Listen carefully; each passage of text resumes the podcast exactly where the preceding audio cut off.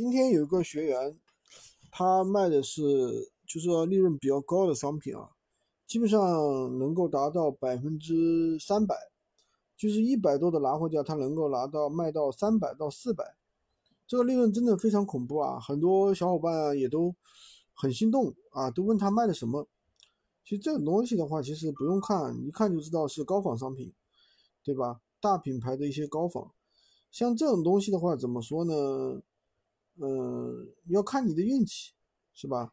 如果你运气好的话，没事能卖；运气不好的话，就是给你一个违规，闲鱼肯定会抓到你的。你这价格特别低的，肯定会违规。像那个吹风机，戴森的吹风机其实也是这样的，对吧？第三个，如果最严重会到什么情况呢？就是收到有些企业、有些大品牌，他们有律师团队会给你具律师信的。然后说是要给你罚款啊，或者怎么样的，这样的话就比较麻烦啊。那么甚至有一个学员是这样啊，就是卖了一个什么大品牌的一个东西，被罚了，人家告他到法院去起诉他了，说要罚五十万啊，最后没有罚五十万，只有罚了五万啊，把这个事情了掉了。所以说这种事情的话是比较麻烦的，最好所以说最好不要去弄这种东西。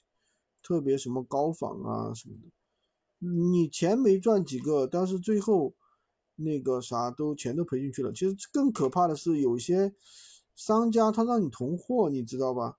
你刚卖的时候觉得哎挺好卖的，然后呢他一下子让你囤几十个，结果呢你的号违规了，你又不敢卖了，那不就更尴尬了吗？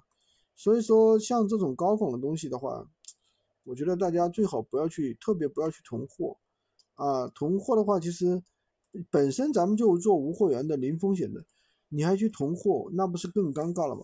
好吧，今天就跟大家讲这么多。喜欢军哥的可以关注我，订阅我的专辑，当然也可以加我的微，在我头像旁边获取闲鱼快速上手笔记。